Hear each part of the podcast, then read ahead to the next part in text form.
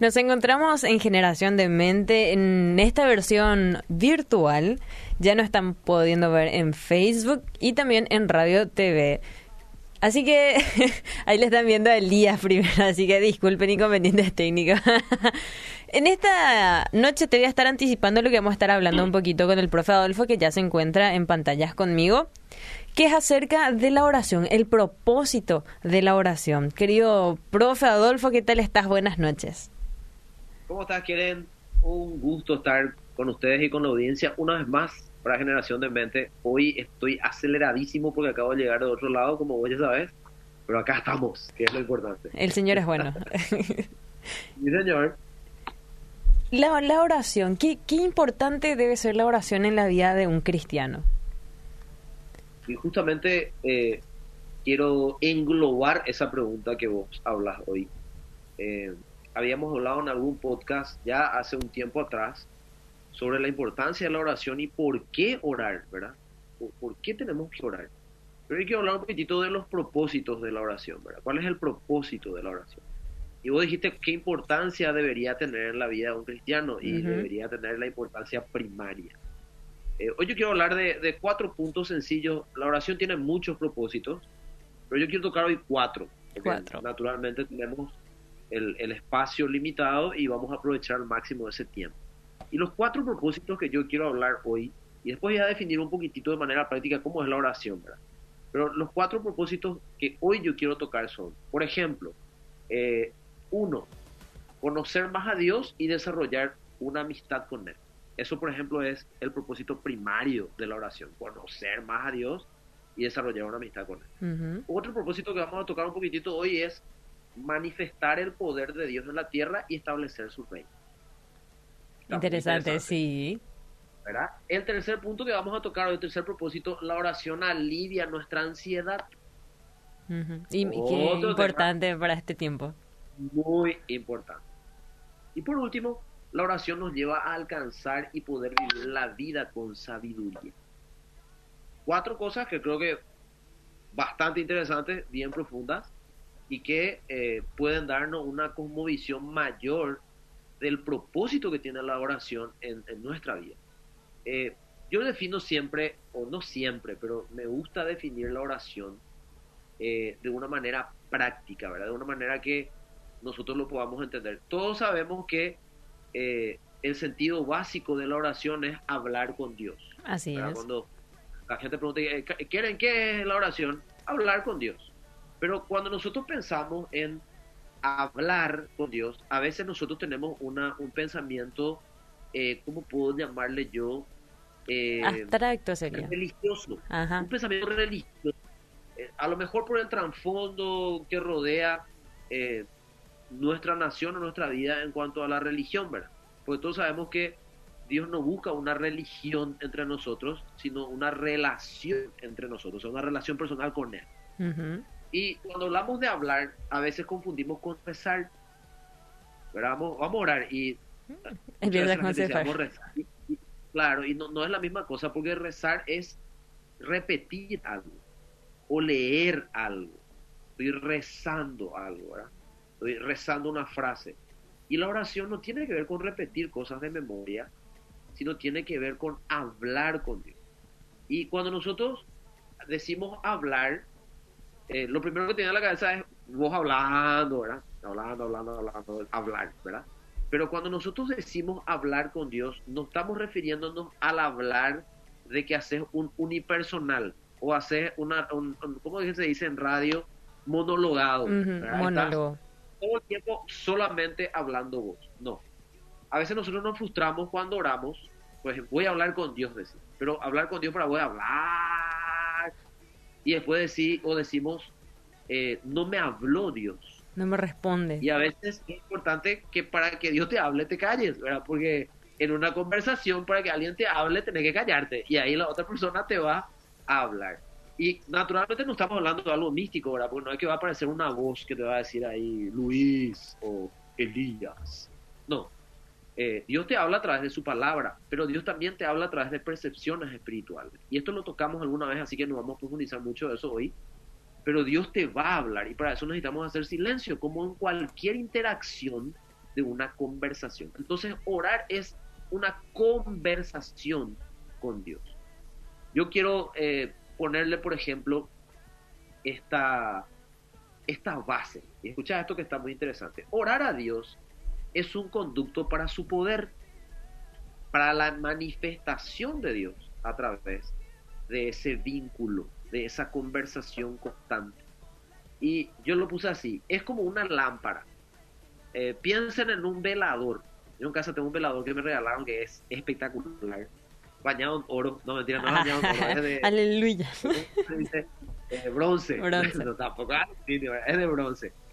Eh, y tiene una forma muy peculiar que eh, alumbra de diferentes maneras, tiene diferentes ángulos. Ujú. Y está muy, muy genial.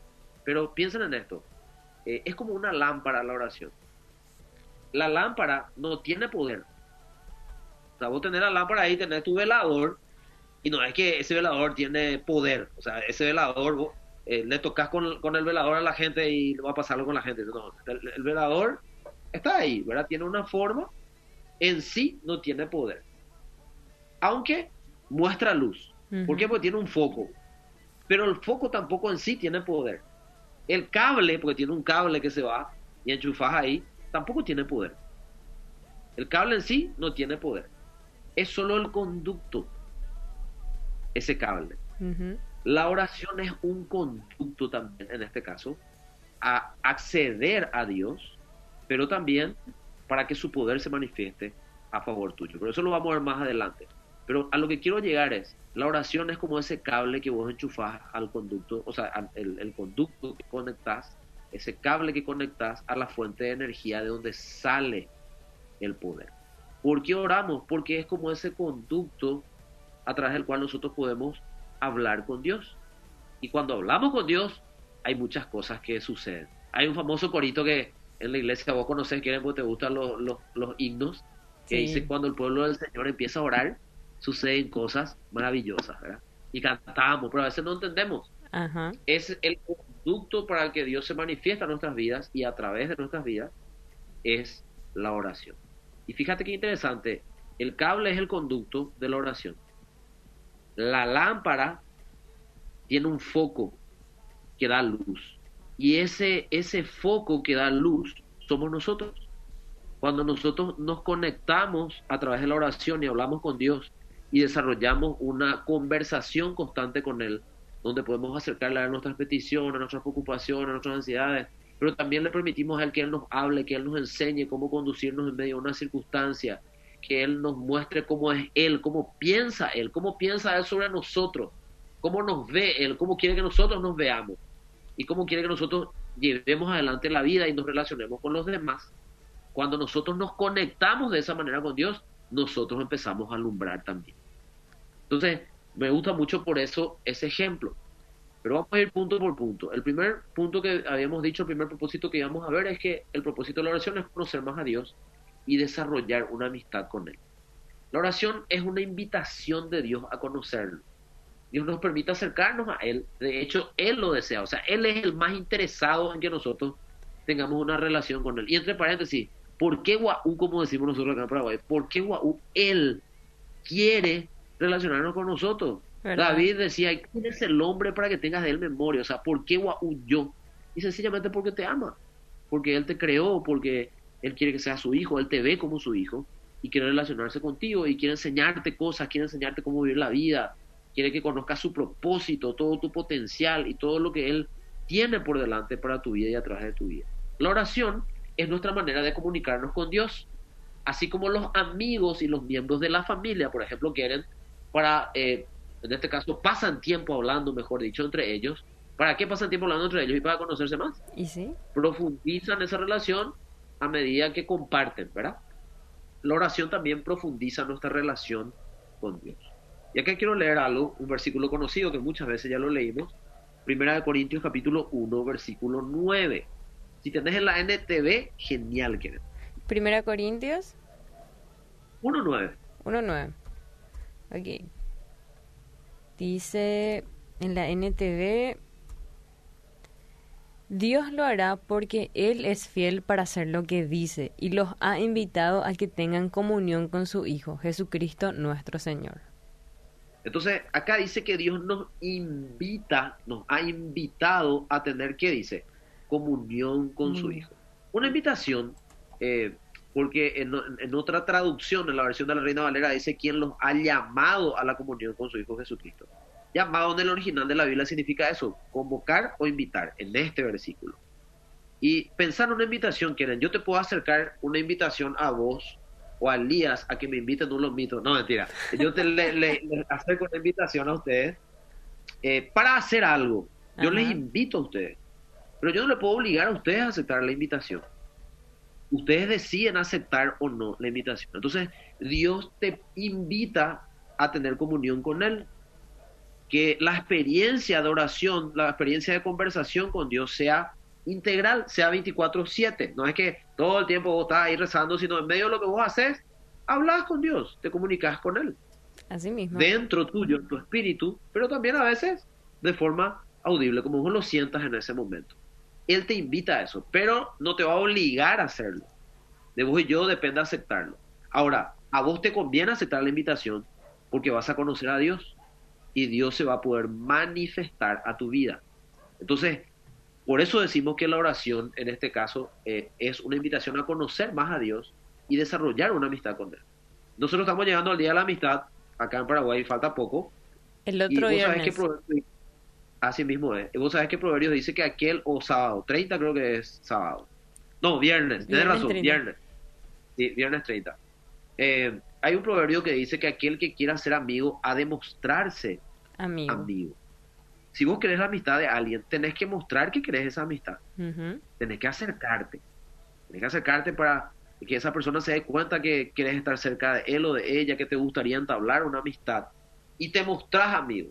Y cuando te mostrás amigo, muy probablemente la otra persona va a decir, qué buena onda, ¿verdad? Y van a empezar a conocerse más y después nace una amistad. Bueno, Dios te hace esa invitación. Él se muestra amigo pero de vos depende aceptar esa invitación para conocerle más a Él. Y qué cosa más maravillosa que conocer al Creador del universo. Eso es algo impresionante y que Él se revele a tu vida, te enseñe sobre la vida.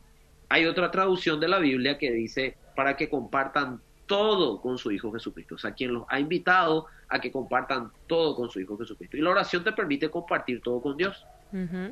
Todo lo que haces lo puedes compartir con Dios. Señor, ¿qué te parece? Eh, quiero comprarme esta ropa, ¿qué te parece? Me va a quedar bien, pero está bien pero que use esta ropa, ¿verdad? O quiero hacer, señor, tal deporte, ¿qué te parece? Me da pio el, cuero para hacer, me da pio, como decimos nosotros.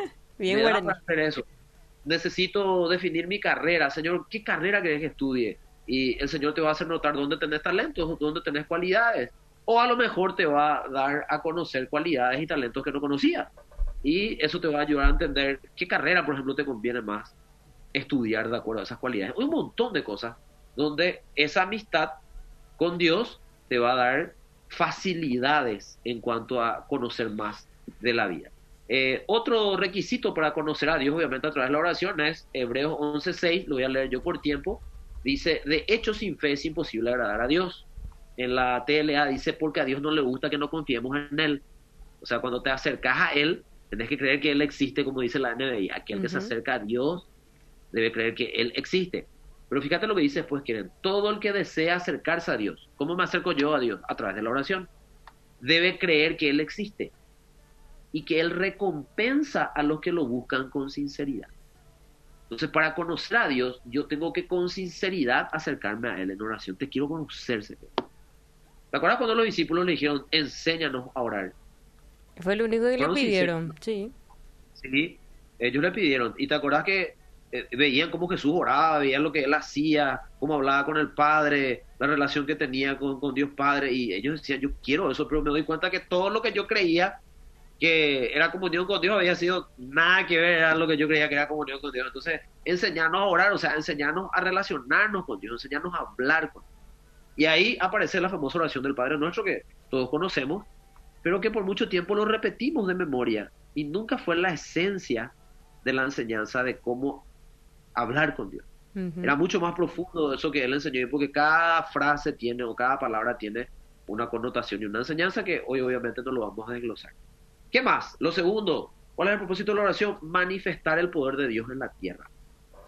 ¿Vos te acordás de ese dicho que, que dice que eh, para que la maldad no triunfe, o mejor dicho, para que la maldad triunfe en la tierra, lo único que necesita es que los buenos no hagan nada? Sí, recuerdo. ¿Verdad? Es una famosa frase, pero quiero adherirle a esa frase, otra muy conocida, que dice que todo lo bueno que alguna vez pasó aquí en la tierra fue porque alguien se lo pidió a Dios. Y eso me encanta, porque cuando vos conoces a Dios, vos sabés cómo podés orar y qué le podés pedir. Y cómo le podés pedir. Y para qué le podés pedir. Y en qué situación le podés pedir. Entonces cuando vos entendés esto y orás conforme a la voluntad de Dios, Dios puede manifestar su poder en respuesta a esa oración. Porque todos sabemos, como ya alguna vez lo hablamos acá también, que el poder de la oración no está en quien la hace, sino en quien la oye. El poder está en Dios, como digamos nosotros. Pero cuando nosotros oramos conforme a su voluntad, Él puede hacer cosas tremendas y poderosas. Yo puedo estar horas, semanas y meses contando respuesta de Dios a la oración que experimenté yo en mi vida, eh, con mi familia, con el equipo que tengo conmigo, con la gente que Dios me encomendó.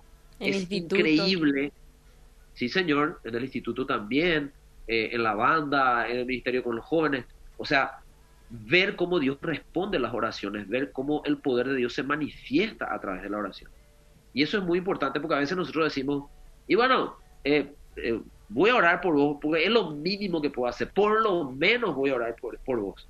Y no entendemos, no entendemos lo que es la oración, pues no hay nada más poderoso que orar, ¿verdad? Porque Dios se puede, puede manifestar en respuesta a esa oración. No menospreciemos nunca el poder que tiene la oración. Y fíjate lo que dice Santiago 5, 16 al 18, te lo voy a dejar a vos, quieren. Santiago 5, 16 al 18. ¿Puedes leer la versión de la NTV? Sí, tenés. Sí. Dice... ¿Qué dice? Confiésense los pecados unos a otros y oren los unos por los otros para que sean sanados. La oración ferviente. ¿Cómo tenemos que orar? Dice unos por otros. Otros. Después que dice. La oración ferviente de una persona justa tiene mucho poder y da resultados maravillosos. Perdón, ¿qué tiene la oración ferviente de un justo? Mucho, poder. Y acá, obviamente, lo que nos hace justo no es portarnos bien nomás. Lo que nos hace justo es la sangre de Jesucristo que nos justifica. Nos justifica, delante, nos hace justo delante de, Dios Padre. Y dice que puede, eh, eh, ¿cómo es? puede mucho, dice la versión de la Reina Valera, pero acá dice tiene mucho poder. Y después, ¿qué dice? Da un ejemplo de Elías. Eh, Elías era tan humano como cualquiera de nosotros. Sin embargo, cuando oró con fervor para que no cayera lluvia, no llovió durante tres años y medio. Más tarde, cuando volvió a orar, el cielo envió lluvia y la tierra comenzó a dar cosechas. O sea, dimensionen esto. Él era tan humano como vos y yo. otra versión dice, sujeto a pasiones como las nuestras. O sea, se equivocaba a veces sin querer, eh, cometía errores, se ponía nervioso, se desanimaba, así como vos y yo, por lo general. Pero dice, un día oró con entendimiento, oró con tanto fervor, oró de manera correcta como Dios le enseñó, porque Dios le pidió que ora así, y oró para que nos llueva tres años y medio, o sea, oró para que nos llueva y no llovió tres años y medio. Imagínense el poder de la oración. Y lo más simpático que después dice que oró para que llueva cuando el Señor le dijo, y llovió. Y sí. Sin problema. O sea, algunas personas escuchan esto y dicen, ah, qué exagerado. Yo te puedo contar en serio testimonios impresionantes de cosas que si uno no lo vive no lo va a creer en respuesta a la oración cuando lo haces con fe, porque crees que lo que Dios te dice es cierto, confías en lo que Él te dice y orás con confianza por eso. Hay otro versículo que dice, voy a leer yo por tiempo, está en Mateo 18, 19 al 20, la versión de la NTV dice, también les digo lo siguiente, si dos de ustedes se ponen de acuerdo aquí en la tierra con respecto a cualquier cosa, cualquier cosa, conforme a la voluntad de Dios obviamente, que pidan, mi Padre que está en el cielo lo hará. Pues donde se reúnen dos o tres en mi nombre, yo estoy aquí entre ellos. Acá habla de otra manera de orar. Lo primero es la oración ferviente del justo, uno que ora con fe y de manera correcta como Dios enseña. Acá habla de que cuando nos ponemos de acuerdo dos o más personas sobre cualquier cosa, Dios puede hacer cualquier cosa sobre la tierra cuando oramos conforme a su voluntad. Y estamos llegando, dicho sea de paso, a la Maratón Nacional de Oración en agosto. Y está bueno que hablemos de estas cosas. ¿Por qué nos vamos a juntar a orar? Desde las casas o desde la línea. Porque cuando nos ponemos de acuerdo, en el acuerdo hay muchísimo poder. Podemos pedir sobre cualquier cosa y si oramos conforme a la voluntad de Dios, dice el Señor que Él lo va a hacer. Eh, ¿Qué dice Mateo capítulo 7? Te voy a dejar a vos, ¿quieren eso? 7, 7 al 8. Versión TLA si tenés. Mateo 7, 7 al 8. ¿Qué dice? Pidan a Dios y Él les dará. Hablen con Dios y encontrarán lo que buscan. Llámenlo y Él los atenderá, porque él, el que confía en Dios recibe lo que pide encuentra lo que busca y si llama es atendido. Entonces, ¿te imaginas lo necesario de la oración? Lo importante de la oración. ¿Qué lugar tiene que ocupar en mi vida? Este, el primario. Vital. Y acá dice, porque el que confía en Dios, el que se acerca a Dios de esa manera, con, confianza, eh, buscando entablar esa amistad, esa conversación con Él y conocerle, el que se acerca porque ya conoce a Dios con confianza, ¿qué dice? Recibe lo que pide, encuentra lo que encuentra busca. Lo que busca y si llama, es atendido. es atendido. Entonces nos conviene orar, por eso Dios dice, oren sin cesar, ¿verdad? Nos dijo a través del apóstol, ¿verdad?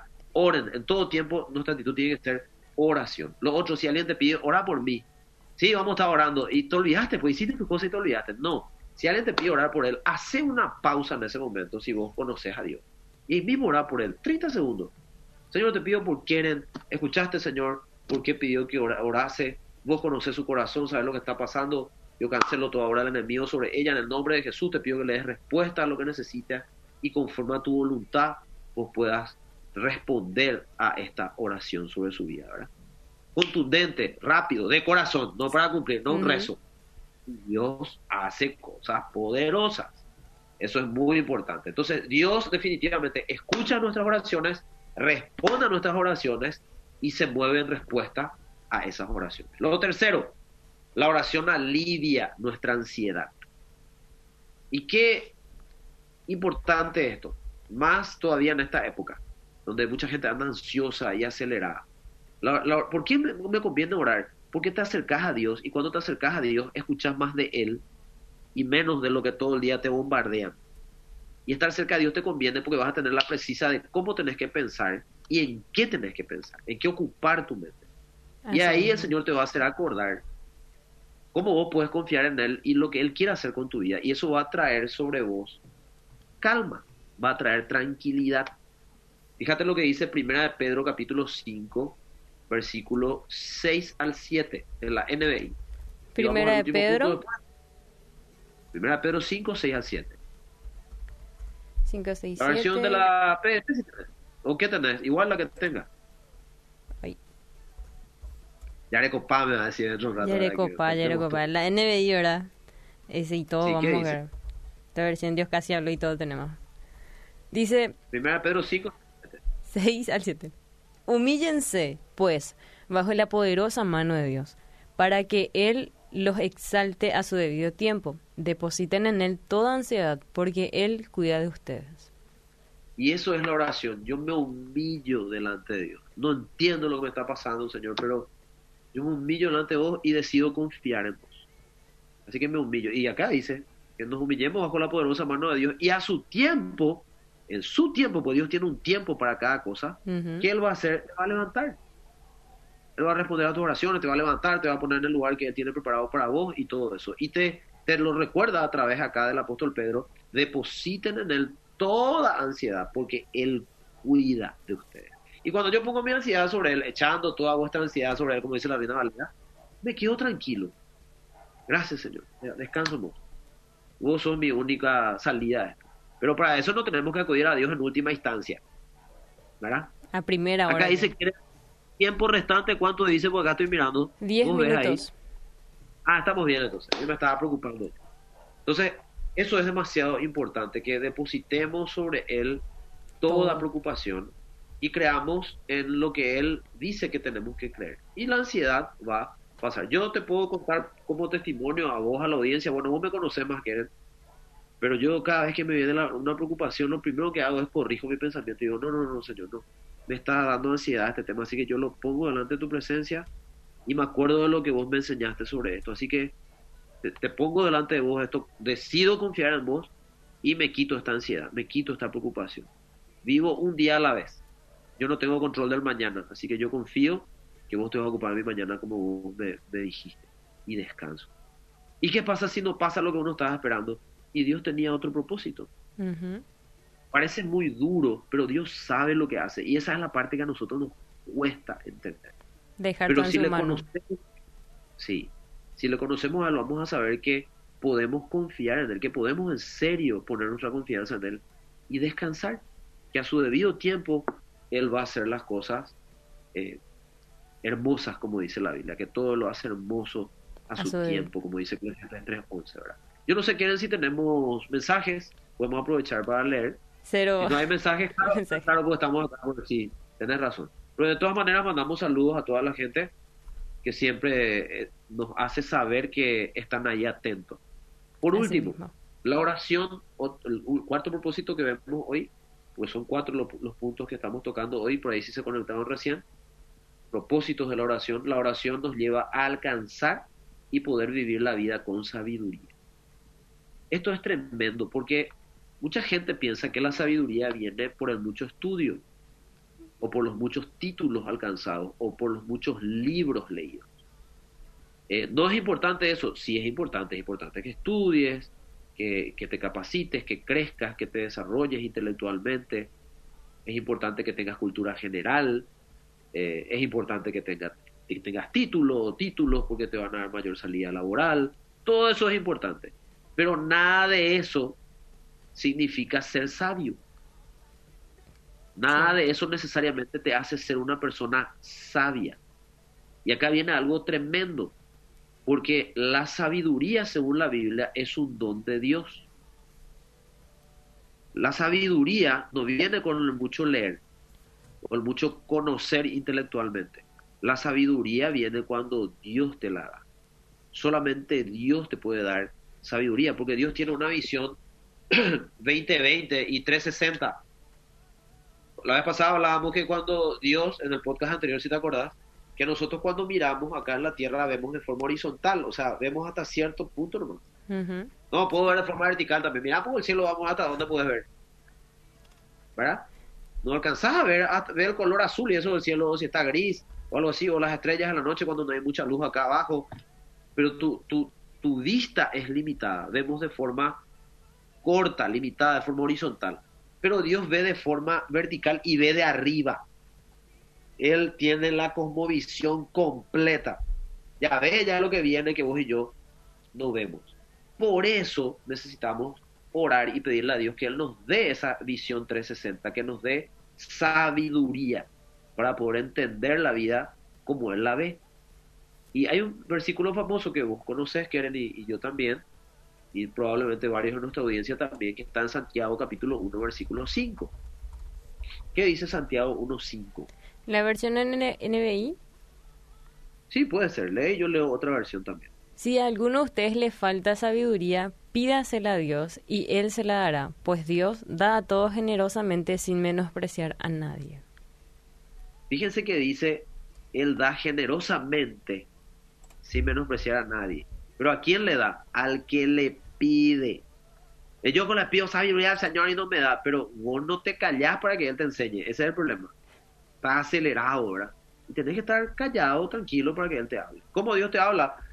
a través de la palabra, su palabra, y a través de percepciones espirituales, mientras vos hablas con Él. Él te va a recordar algo, te va a mostrar algo, te va a ayudar a entender algo, o leyendo la Biblia, algo que medio no entendía antes, ahora parece que te abrieron un, Hay claridad. ¿cómo se llama?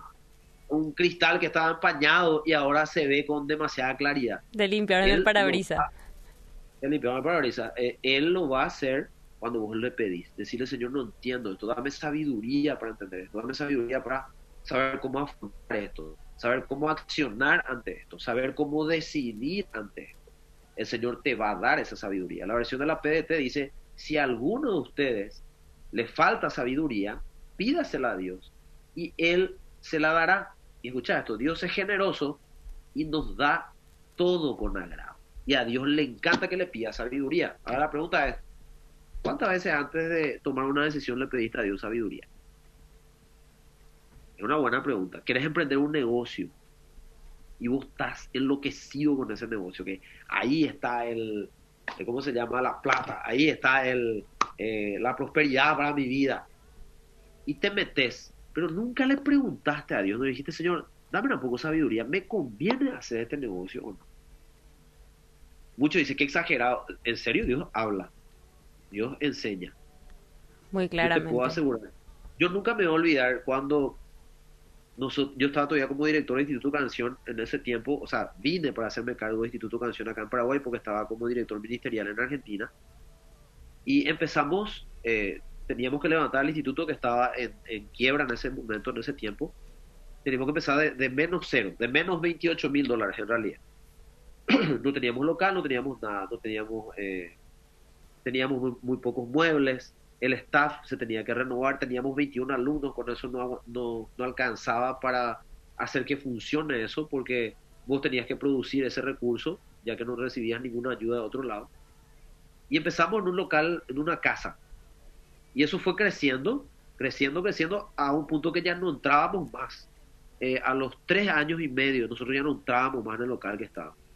Y los papás a veces se quejaban, especialmente los que venían los sábados a estudiar, que eran adolescentes y jóvenes porque estaban ya más apretaditos. En esta época de pandemia, por ejemplo, jamás hubiésemos podido tener clase ahí. Dicho sea de paso. Bueno, entonces yo oraba con el equipo para que el Señor nos guíe a un lugar donde Él quiera que estemos. Y nuestra oración era darnos un local que tenga un formato de universidad, donde estemos cómodos y que esté en un lugar céntrico. Bueno, oramos. Y nunca me voy a olvidar, pasó varios meses hasta que Dios me llevó a un lugar y cuando yo entré en ese lugar, pasé la puerta y yo escuché clarísimo la voz del Espíritu Santo que me dijo, Adolfo, este es el lugar. Y vos conociste ese lugar, Karen, y era genial. Dios te va a hablar. Por eso necesitamos buscar su vida. Y como ya estamos por terminar, tenemos menos de un minuto, la conclusión entonces sobre el propósito de la oración. La oración es tanto una interacción íntima con Dios como un evento corporativo. Lo podemos hacer de forma individual, relacionarnos con Dios, como también de forma corporativa. Da gloria a Dios la oración, nos da una idea de quién es Él y tiene un efecto tangible en nuestras vidas. Se nota la diferencia del que tiene comunión con Dios, del que habla con Dios. Y la oración es un privilegio, una disciplina espiritual que vale la pena desarrollar. Entonces, meditar en estas cosas que hablamos hoy, hoy tenemos un mayor entendimiento del propósito de la oración y orar porque te conviene. Vas a obtener estos resultados y conocer más a Dios. Muchísimas gracias por este espacio, querido Adolfo. Será hasta el próximo viernes, festejando Día de la Amistad. Así será, si Dios permite. Continuamos en un próximo episodio.